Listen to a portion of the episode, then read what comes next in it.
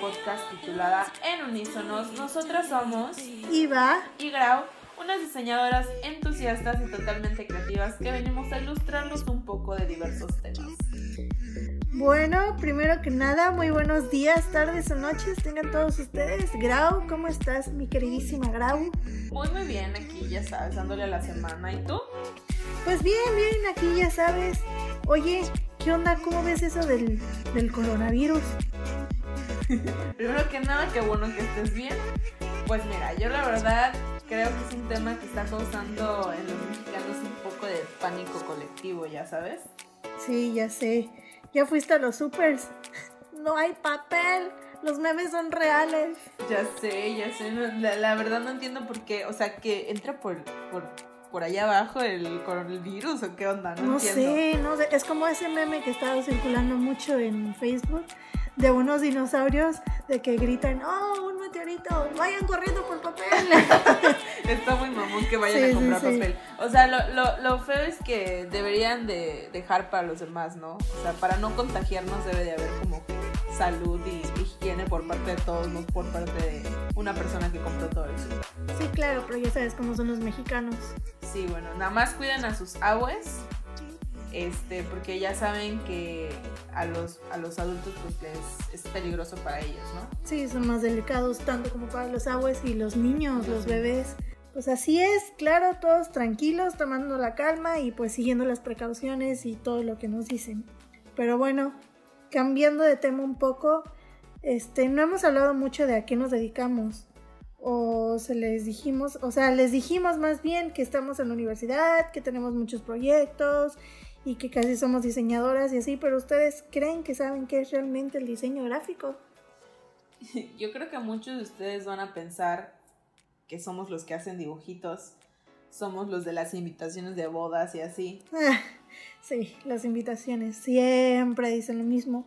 Es verdad, es verdad que algunos diseñadores se dediquen a hacer esos trabajos, ¿sabes? Pero no que estrictamente es que hagamos eso. Si lo googleamos literalmente, o sea, si vas a Google, si vas a Internet y buscas qué es un diseñador, te sale lo siguiente. El diseño gráfico es una profesión y disciplina académica cuya actividad consiste en proyectar comunicaciones visuales destinadas a transmitir mensajes específicos a grupos sociales con objetos determinados. Y sí, hacemos más que solo dibujitos. Somos los encargados, junto con los del marketing, que una marca funcione y la mayoría de las veces somos responsables del engagement que tienes con una marca. Sabes, aunque el diseño gráfico ahorita está evolucionando a todo lo digital, las bases teóricas son las mismas. Y uno de los puntos más importantes del diseño gráfico es la conceptualización, ¿sabes? Estoy totalmente de acuerdo.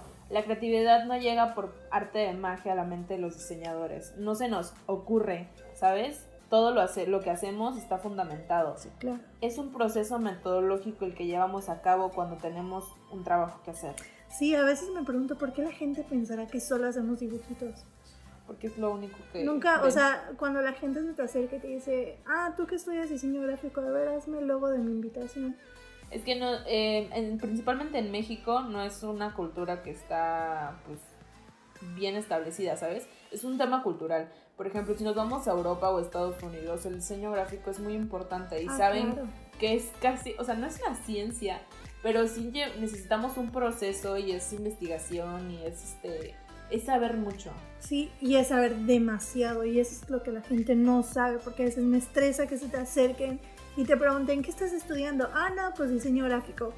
Ah, ¿dibujas? ¿Sabes dibujar? No. Dude, el diseño gráfico no es, es, es sí, no, o sí sabes dibujar, no, no Sí. importa. Pero, bueno, sigamos que sí, sí, sí, sí, es un trabajo que hay que hacer y desde la concepción de la idea hasta el momento de plasmarla, el proceso empieza desde el momento en el que el cliente llega a solicitar el servicio.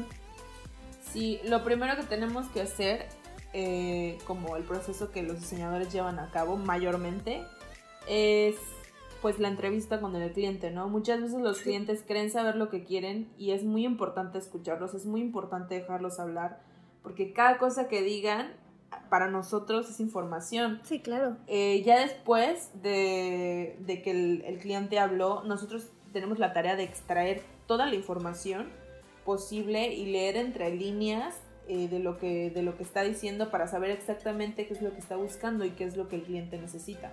Sí, es una de las etapas más importantes el brief, que es lo que mencionó Grau. Este, porque aquí obtenemos los datos que necesitamos de marca. Una vez que nosotros sepamos qué es lo que el cliente necesita, hay que empezar el proceso de investigación que no es nada sencillo, no es nada este, rápido, no es una cosa que hagas de ahorita a un rato, no. Toma tiempo, toma pues paciencia, al tener paciencia. Y pues aquí es necesario buscar todo tipo de información relacionada con el tema del cliente. Sí, por eso decimos, y bueno, es como un, no es chiste, pero es como de diseñadores, ¿no? Sí. Que decimos que los diseñadores somos personitas como muy cultas y conocedoras. Un diseñador, un real, un diseñador real, no cualquiera que te vende un logo en 300 pesos, no, no, no. Un diseñador real es una persona que sabe muchas cosas, porque cada proyecto es un aprendizaje nuevo, es un proceso de investigación todo esto que ya investigamos, leímos y entendimos nos sirve para concebir la idea y comenzar a aterrizar los conceptos que sean funcionales. Y desechar, obviamente, los que no nos sirvan para transmitir el mensaje. De hecho, cuando estamos en la etapa de investigación, una vez entendido el tema que estamos viendo y así, y el mensaje que obviamente queremos transmitir, comenzamos a ver qué elementos son los que pues están asociados con la idea comenzamos a usar elementos de figuras retóricas como pues la metáfora, la hipérbole y pues así como usaron, o sea, en pocas palabras, en un ejemplo más claro es como usar un destapacaños en una publicidad de cereales ricos en fibra, ¿sabes? O sea, un ejemplo así por decir. Pues sí, eh, todos sabemos para qué sirve la fibra, ¿no? Para destapar tus intestinos. Ay, para irte feliz al baño. y como destapas, ¿y cómo es que destapas un baño? Pues con este elemento que es el destapacaño. A la hora de realizar, por ejemplo, algo muy común que es una identidad, es muy importante tener en cuenta muchísimos factores, como lo son la composición, la fácil lectura, y si es fácil de, identificar, es fácil recordar. Igual tenemos que tener en cuenta los colores, estos también transmiten mensajes. No es lo mismo usar un color morado en una marca que es ecológica a usar un verde. no transmiten el mismo mensaje, pero ajá.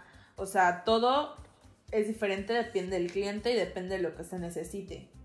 Todo eso es lo que nosotros tenemos que saber para llevar y concebir una idea. Claro, por eso es muy importante la parte de la conceptualización. Es como un núcleo del diseño, como nuestro oxígeno más bien con un concepto vano y poco aterrizado, muy probablemente este, no, no transmitirá el mensaje deseado o no llegará a sodificar tu idea. Después de que ya tenemos todos los elementos que vamos a usar, pasamos al momento del bocetaje, que es lo que muchos piensan que hacemos, los llamados dibujitos. Para nosotros, pues son una herramienta más. Comenzamos a bocetear todos los elementos este, que deseamos y los derivados a esos son como, mm, como decir, un enorme mapa conceptual de bocetos. Hacemos muchísimos bocetos antes de llegar al ideal. Asociamos ideas con elementos gráficos y los plasmamos. Después de 20.000 bocetos comenzamos a elegir los más funcionales y los desarrollamos, o sea, hacemos otros 20.000 más. Sí, sí, sí, uy, sí.